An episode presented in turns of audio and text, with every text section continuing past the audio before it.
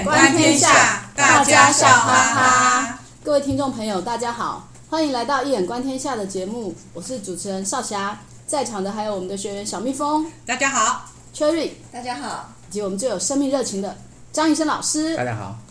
我们现在已经新的一季开始了，已经持续，已经开始做了好几集。那我们这个节目会从新的一季，从哲学、心理学、文学相关的人物文本去取材。那比较特别的是，我们张医生老师他会再从易经格物的角度来跟听众朋友们分享时空致命术。哇，这个词很特别。那想要知道什么是时空致命术，请听我们接下来的，请听老师接下来的分析。致是制服的致哦，致那个致命。对，下面没有一个一字旁的致，对，就时空致命术。那今天呃，来跟大家就是用时空来把握命运的。那我们今天看看，我们来把握一下荣格的命运，看老师怎么用时空来把握荣格的命运。嗯、呃，要讲荣格，就会讲到弗洛伊德。他弗洛伊德是那个奥地利的心理学家，然后他是精神分析的创始人，在二十世纪他是最有影响力的思想家。那荣格呢，被他当被视为他的接班人啦。他是十九世纪的最伟大的天才之一。没错，那。呃，这两个人非常有意思哦。那个弗洛伊德他提出了性学三论等等等的一些理论。那弗弗洛伊德呃，荣格比他又更更有深度的发展，他提出了集体潜意识等等。那这两个人其实是惺惺相惜的。首先是荣格先对弗洛伊德抛出橄榄枝，哎，他发现哎，荣弗洛伊德怎么跟他的灵魂非常的相似哦？从他的学说里面，然后之后他们就开始。频繁的通信交流，两个友情就哇持续的升温，甚至呢，他们有一次畅谈了多久，你知道吗？十三个小时啊，还意犹未尽。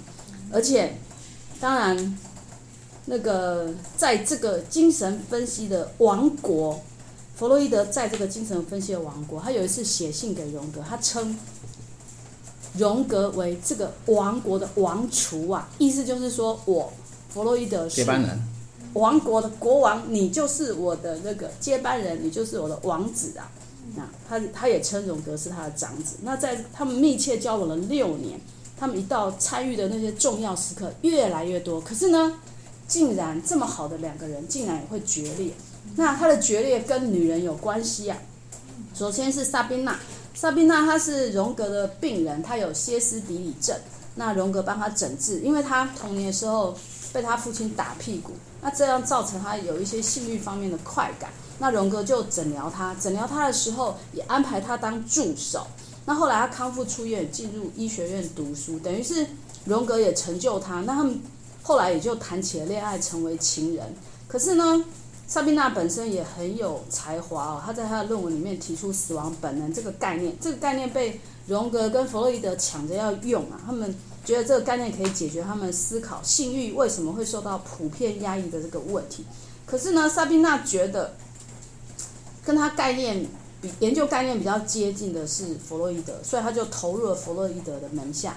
等于这样的整个发展造成了他们的决裂。那另外一个，另外还有一个就是弗洛伊德的妻子的妹妹，等于是弗洛伊德跟他妻子跟他妹妹有一些三角关系。那呃，荣格跟弗洛伊德常常彼此为对方解梦，可是这个三角关系，弗洛伊德又不愿意告诉荣格，这也造成他们关系的恶化。而且这件事情是荣格对别人谈到的，这样子。那我们现在，我们一般的，我们一般有众人的角度嘛，像听众你们这样听听，你就开始猜说，为什么这么好的两个人会决裂？那有的人也会说啊，因为两他们两个人对于无意识的这个学说的看法不一样，等于是他们。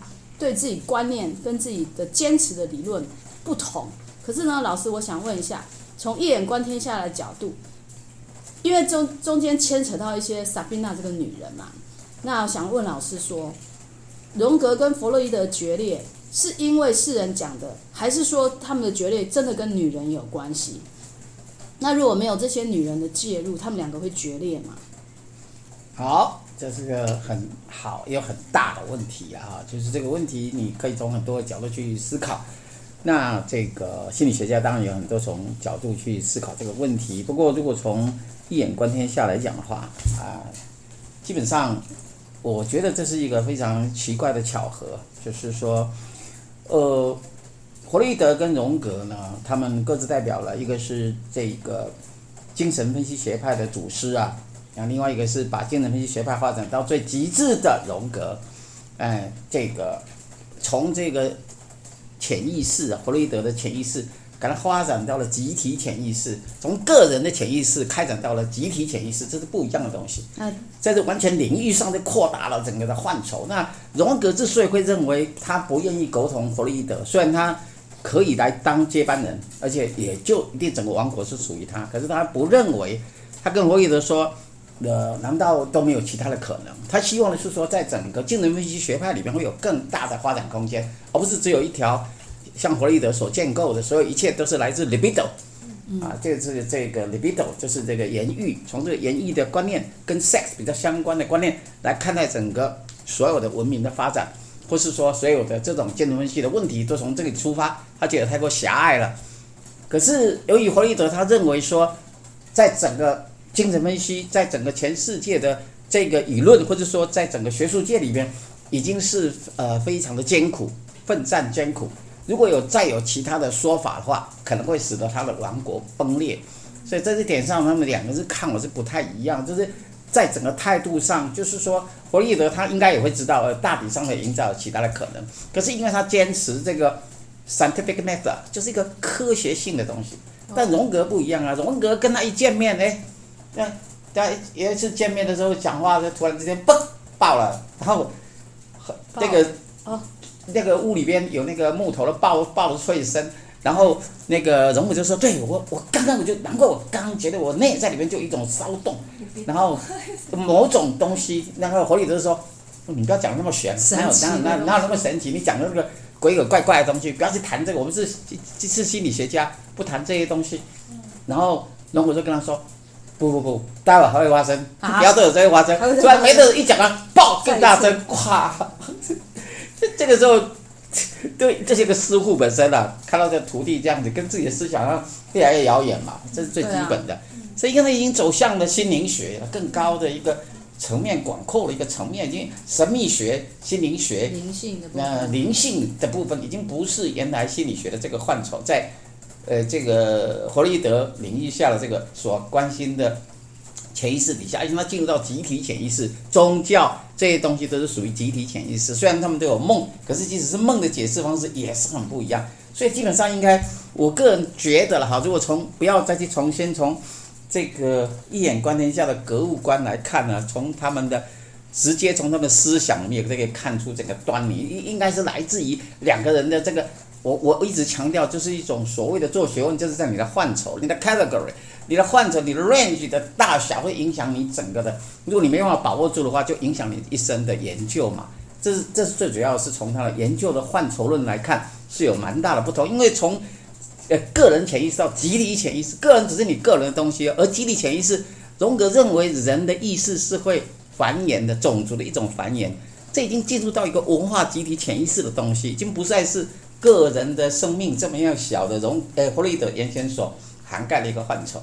所以这个是，呃，不太一样的东西哈，就是所以你在整个应用上，后来的应，如果以成就上来讲，对整个文学、艺术、哲学各方面的影响性，啊，弗洛伊德当然有他非常了不起的成就，可是对于应用上，对于艺术上的应用，好，对于心理治疗的应用，其实很广阔，包括对于宗教、人类学这种研究上的话，荣格他所以可用的范围就更加的广阔，现在整个民族性的东西都进来了。整个文化人类的东西，全人类学的东西全部都包含在他整个研究的范畴当中。其实他们在治疗 Sabina 的时候，就两个想看法是不一样。荣格是希望说治疗好了以后，还可以让 Sabina 生活更好。可是弗洛伊德是觉得治疗这这一点是他们两个截然不同的东西的。就是说，弗洛伊德他认为说，你心理师你不能够介入，就是说你今天他有病，你把病人医好了就好了。你不要说你你好像是一个先知，或者你好像是一个神一样，你又可以导引他走向。他的路，可是问题是我们知道，荣格的思想是 self-individuation，也就是要能够这个完成自我，哎，自信完成。如果用套用我个人的翻译是自信完成，那当然他们心理学不是这样翻译的，他有另外一个比较 mechanic 的一个方法，个体化的一个进程。它是不太一样的东西。那我我我之所以用这样翻，因为我觉得荣格是受易经影响最大，怎么一眼观天下，他的易经的研究是出神入化，所以他才有办法转化成为他的所有的各种理论，八人格八大言行啊，anima animus 男性潜力、女性潜能，and simple and its transformation。像及其及其转化，那全部都是易易经的东西。以前有一集讲过了。EP 六十八就有谈过。EP 六十八，各位听众有兴趣可以回去看。就就想说，为什么他跟他师傅就是荣格，不是荣格跟那个弗洛伊德，他他就想到为什么他跟弗洛伊德有这么不同的想法？对，是因为他们人格有一些不同。对，所以但是有趣的是，如果如果从一眼观，我还没讲完，让我讲。一眼观的角度来看，他们两个很怪。以这个八字的这个系统来看的话，他们同日出生，他们都是己丑日出生的，己丑日啊。那己丑日出生，所以呢，那在这一个同样的八字，就是说同样的出生日，那我们知道这个己土的人呢，嗯，就是一个比较具有神秘主义、玄学方面很强的，就是对于无形界的这种体会会比较更深的人。一般几日主人可以成为算命的高手。那不相信，不相信这个神秘学。嗯，对，没有没有，他不，他，也是己土，他也是知知道，可是他因为不往那边开，是因为他坚持科学性的研究。我我我觉得可以理解啊，因为在那个时代，可能就西方在追求科学，他也在为他的心理学在做一些奠基的。对，他必须把这个先建起来，所以他非常的刻意，不要被这些。希望这种科学性的东西把你视为迷信或是什么，他是怕这个东西，所以，呃，我们我们我们华人有一句话叫“一山容不得二虎”，那两个人都一样啊，啊不就是势力相当？而且从这个嗯先天的这个先天的命卦的思考角度去推算的话，其实他们是一个本身原来就含着。这个恋父情结啊，不，这叫做什么？弑父情。弑父情结的。对啊，因为他是天雷无望啊。那天雷望是长子，长不就是长子跟长子跟这个老父，老父跟长子，天是老父，雷是长子，嗯、老父跟长子之间的关系也难怪。你看，在这个他们两个会议的过程里面，只要对他不但叫他长子，而且在一次的会谈当中，他谈到一个有关这一个呃。这一个孩子要把父亲的地位取代掉了问题的时候，然后走到门口的那个弗洛伊德突然之间砰摔倒，又晕倒，晕倒了。为什么？因为他直觉的觉得就是这个，这个问题一定会被他干掉了，将来一定会被他取代，所以他不止晕过一次，所以这个奇怪，两次，晕过两次都是伊底帕斯情节。对，所以所以对对弑父情节这个潜意识下，哎。这个潜意识没什么，可是它只是一个理论。可是对于我们华人，那就不一样了。我们是有格物的，我们可以看到的证据的东西，在向上，它就是一个这样的东西啊。所以，好，这是这是从这个角度来看。那么，呃，至于说女人有没有影响到他们？对啊，我个人觉得女人大体上比较没有，因为为什么呢？虽然在某个层次里边，荣格。事实上，他跟萨宾娜有很深的情爱关系。对啊，没错。这当然对他来讲是一个很大的冲突，因为其实他也蛮爱太太的，而且他是一个非常谨守这个心理职业道德、职业道德心理师的职业道德，他非常的纠结。后来他是因为弗洛伊德有一次把一个病人，他也是个医生的病人，去介绍给他，让他帮他做辅导的时候，那个病人。告诉他说：“其实你一味的在把自己的欲望压抑这个东西，其实你的心灵是得不到自由。哈，他受了他某一些鼓舞之后，然后后来就，呃，不小心就哎陷入了那个，就是这个情关里面去了，那就就变成那个 Sabina 的情人。那基本上其实他们两个之所以会相互吸引，是因为在某个层次，他有比较接近是 Anima 跟 Amos 的关系。”其实他们终其一生，事实上是两对彼此都非常的好。那谁是那那那暂时不要谈，我还没有谈到那么机械的东西，要先谈它的内容。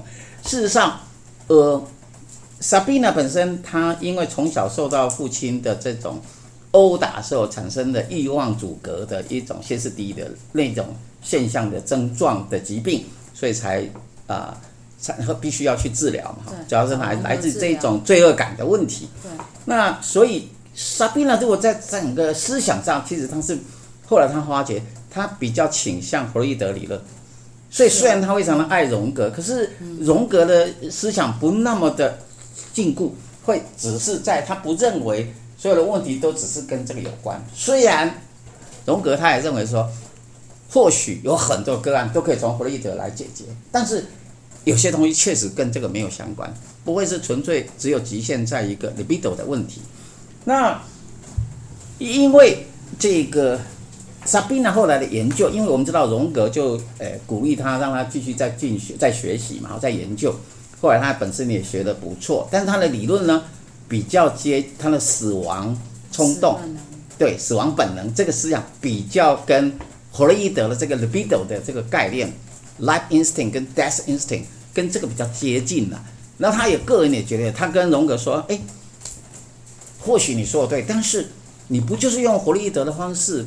把我给治疗好了吗？对呀、啊。所以他后来其实他到荣格那边去的时候，弗洛伊德那边去的时候，其实他希望的是这一对父子啊，关系式的一个这样的一个啊精神分析王国里边的王跟储君啊，事实上他们能够和好，他一直都在做这个努力，而且他也也确实当他看到了这个荣格因为离开了弗洛伊德之后，陷入他的一个。精神的非常低潮的，几乎都活不下去的那种感觉。然后就他他做梦啊，他的梦整个世界是被那个洪水这样整个经历，然后很多的尸体尸体漂流，跟我以前做梦是一样的，吓我看到这就吓一跳啊！这哎哎这咋回事啊？太像了，难怪我特别喜欢他。太像太像了，集体潜意识，集体潜意识，连梦都一样，我是觉得非常有意思的哈。所以，呃，基本上，以情感上，事实上，他是荣格跟莎宾娜的感情是非常好，比较像是艾勒玛跟艾勒玛斯的关系，因为他们彼此激发彼此，为什么？荣格他说啊，莎宾娜使他发现了自己，真正的自己，了解了自己，这非常的重要啊。否则的话，只是一个以一个精神分析师是帮助别人分析，可是对自己的理解还是不够清楚。虽然弗洛伊德也帮他做分析，对吧？可是直接让他了解自己的是莎宾娜，这样。所以，而且他也经常，荣格在整个帮助他的过程，想让他复原的过程当中，会想尽办法把他优点给敞开来，让他能够，嗯，他展现他有才能，所以他不是那么一个否定自己的无能，或者是。这是非常的重要的啊，否定自己的人格，或者说产生那种原先对父亲的这样的关系，让他产生一种罪恶感，那也让他在整个生命的动能上受到了阻遏。但荣格会让他看到自己的优点啊，原来他在精神分析上有非常，他比一般人更有的本能，而且他非常有才华，所以当然也相互帮助。他应该不止帮助了活力呃，荣格应该也帮助了弗洛伊德，在某个层次是一个重要的个案嘛。也算一个成功的个案，那所以他基本上，我个人倒比较不从女人的介入的角度来看啊，比较不从这个角度看。事实上呢，真正关系完全是一种思想差异所造成的一种决裂，而不是一个属于什么女人的问题。因为基本上他们一直都是相互帮助啊。有关比如荣格遇到问题的时候，弗洛伊德想帮他嘛，还是想帮他呢？帮他来解决这个问题，基本上是一个。站在一个善的立场，而且他也经常就是要教导荣格应该要划清界限，不能够跟病之间太过投入，这样很容易艰巨的这种问题，容易造成的精神分析师的很严重的 counter interference，是所谓的反移情的问题。那反移情，我们以前我记得我演讲讲过了，灵异、第六感还有分裂。那反移情作用下的精神分析师是会被很容易造成杀害，或者是一个很严重病患的这种很可怕的这种问题。因为原先对于一个心理师的那一种攀住，呃，那个航校掉到水里去了，紧紧抓住。今天只要你一说啊，比如像分裂里面，他说他要退休还是要干嘛，或者离开这个工作的时候，哇，他就会整个崩溃掉。这个时候他就会，心理是要退休，对对对，他就会反扑，反噬，对对，就类似这样，或是哎没有把它弄好了，哎，他搞不好有一天他缓回来说，哇，就就是类似另外一部灵异第六感，所以这个 counter interference 是非常非常厉害的东西。这样也就是说，弗洛伊德他也有多对荣格有一些提点了，对，其实对他也是都是蛮好，但基本上是只是因为思想上差异了哈，那。那右面是你说，哎哎，那你就会说很奇怪，那不就同样同日生，同日生，可是你要弄清楚，你还有月份，还有年份，还有时辰呐、啊，这不会完全一样，那只是不过一柱相同这样而已。哈，所以这个是从这个角度来看。那嗯，那这样子想要再跟老师聊聊荣格，人家都会说他有好多女人，说这个哦，对对对对对，像他的女人，对他，呃，其实是从他妈开始，他妈本身就。在精神病院治疗过，然后他妈对他影响也很大，他也很认同他妈妈，认为他妈妈是一个很有能力的人。然后再来就是以前他们家有个女仆，他妈就是他妈离开以后是那个女仆在照他，呃，他缺失母爱的那段日子是这个女仆在照顾他。那这个女仆后来也成为他的后母继母，嗯，所以他给他了很大很大那个等于是取代他妈妈的温情。那再来就是他的老婆。他的夫人艾玛，他夫夫人家很有钱，所以当最困难的时候，他跟荣格跟弗洛伊德决裂以后，弗洛伊德还是过得顺风顺水啊，追随者一大堆。可是荣格那时候就很惨，那那时候也等于是在物质方面得到他夫人的资助。可是其实我觉得很好玩的是，他不只是得到那些女人的资助，他给予那些女人的帮助，成就那些女人。其实他夫人艾玛也是因为他的成就的关系，他在心理学方面也得到了。也也有很大的开展。那刚最有名的就是萨宾娜嘛，她其实也是被人荣格成就起来。然后还有一个更有一个另外一个是女病人，我觉得她常常跟女病人有这这种关系，就是那个女病人叫托尼沃尔夫，她其实是对是对是除了艾玛以外对荣格最具影响力的女人。她跟萨宾娜有点像，她先是荣格的病人，后来变成荣格的助手跟情。情人，他们两个在一起很久，而且她最后也成为很有名的精神分析学家，他也很厉害。那荣格主要是处处理原型层面的心理问题，可是托尼他更去接近病人的实际心理困惑。然后最后当托尼离开这个世界上的时候，对荣格是一个沉重的打击。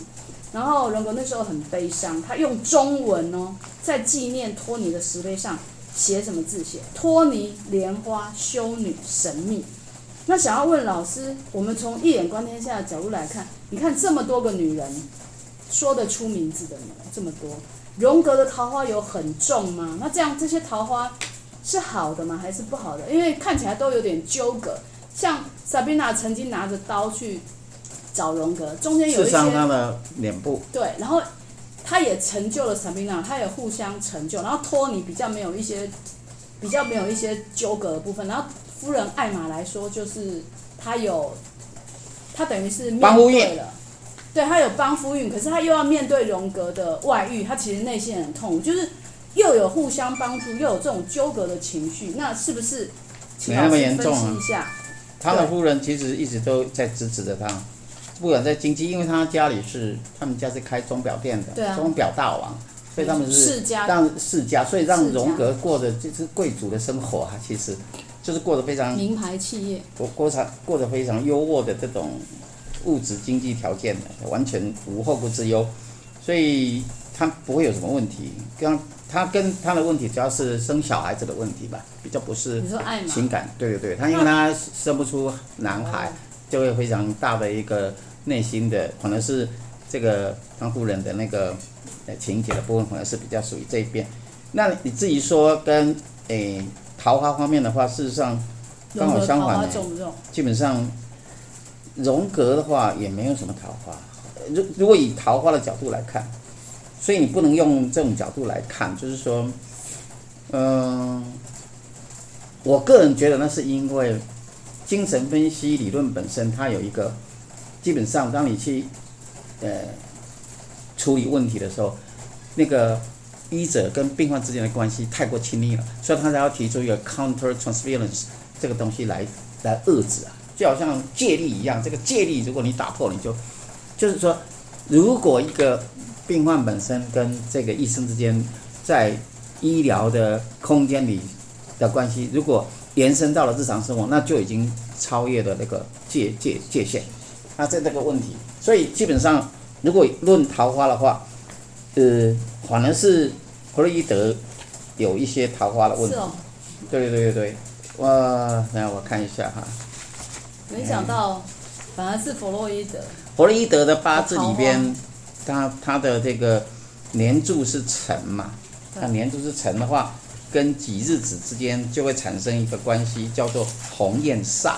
那鸿雁煞就反而是容易会有比较会有桃花引来的问题啊。那这因为我们主要还是谈的不是在谈弗洛伊德，这这里主要是谈荣格嘛。对。那至于说你这个荣格的话，其实他那个一基本上都还是属于。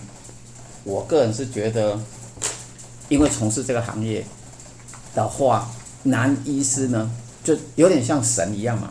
对。那你呢崇拜，因为病患对他的崇拜太过呃怎么讲绵密了嘛？因为呃经常要固定每个礼拜固定的相处种种，单独相处种种。那所以呃当然看起来，不过你要以西方的标准来看，西方本来就比较他们对情感比较开放，对。所以这个是比较是属于这样，大伙呢不是因为是这个桃花的关系，我觉得是因为职场的关系。职场的关系。对对对，反而不是。只有以他们两个来讲，我看起来有了弗洛伊德有鸿焰煞，但是荣格反而是没有。那荣格跟刚刚讲那些女人都没有特别的。有啊，有关系啊，就有关系。这样就是我刚刚已经说过，他跟 Sabina 的关系啊是最绵密的，那是比较。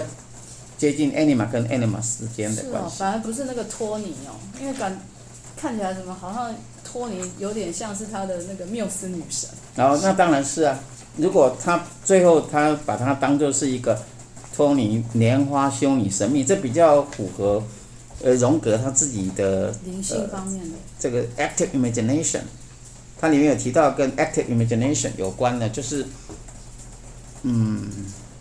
荣格心理学里面有一套，有一有一个理论叫做 active imagination，就是认为思想家或者是艺术家本身，他必须进入一个 active imagination，自发想象，自发想象，就好像嗯，在某个层次，像比如说像呃，Henry Miller，美国的这个小说家亨利米勒，他也是一个 automatic automatic writing，他会自发写作，那那一种模式，自发的 spontaneous writing 这种。就是 active imagination 啊，对，所以比较把它当做是他有跟他呃做这同样的一种经历嘛，所以呃，然后很重要的是我们要留意的是，当你在讲的时候，我比较注意的是他用中文，那你就知道他对中文的研究，他因为他研究易经，如果看不懂中文是没办法研究好的，所以他是用中文写，就表示他向东方回归。这基本上，他是一个事实上，荣格是西方心理学里边做的最好的大师。然后呢，他也就是学到了东方的文化，融汇成那个叫做视域融合 （fusion of horizon）。然后把这两个视域融合之后，开创了他啊非常大的整个心理学一个全面性的，从个体心理学一直到这个从诶个人潜意识到集体潜意识，然后从个体心理学一直到超心理学，全部。整个全部涵盖，然后他讲那个 self individuation，自信完成了整体的这个东西，这样，所以嗯，所以他是非常伟大的，最伟大的一个那个思想家。老师说荣格是最伟大的思想家，而且最特别的是他竟然向东方回归。你看他用中文刻在他最爱的人的那个碑上，写的都充满那个东方禅意的文字。今天我记得他，我记得他好像也有刻一个四个字，他死后，然后。有一天，荣哥死后，有一天狂风大作，然后雷电啪打在他后花园的这一个大树上，上面刻了四个字，叫“天人合一”。哇，真的，真的，还神话，对，真的是这样，对对对，荣格好厉害，对，没错。我们今天看看这些很厉害的那个前人、先人，他他们的一些桃花故事，聊聊他们的一些八卦，好。好像不止他，只是不只是他，对我们来说是不可仰望。好像他也跟我们平凡人一样，所以我们平凡人也可以成就像像他们这么了了不起的一些功业。那今天很高兴，时间就到这边结束了，很舍不得。那因为老师呃老师有出版新书，那我们网络上也有分分享一些新书的视频哦，《易经符号诠释学：当代华人格物的理论与实践》。那海外的朋友，你到三明或是唐山的网站，它都有送到海外，可以可以去订购。那也欢迎同学，呃，欢迎听众朋友，听众朋友就像同学一样，我们都是好同学。听众朋友。订阅我们节目，要分享给你的同学跟朋友，然后我们会把每个月举办精彩的实体讲座分享给你们，会寄送给你们。那今天节目到这边结束，非常感谢大家的收听，也谢谢小蜜蜂 Cherry 还有张医生老师的参与，我们下次见喽，拜拜。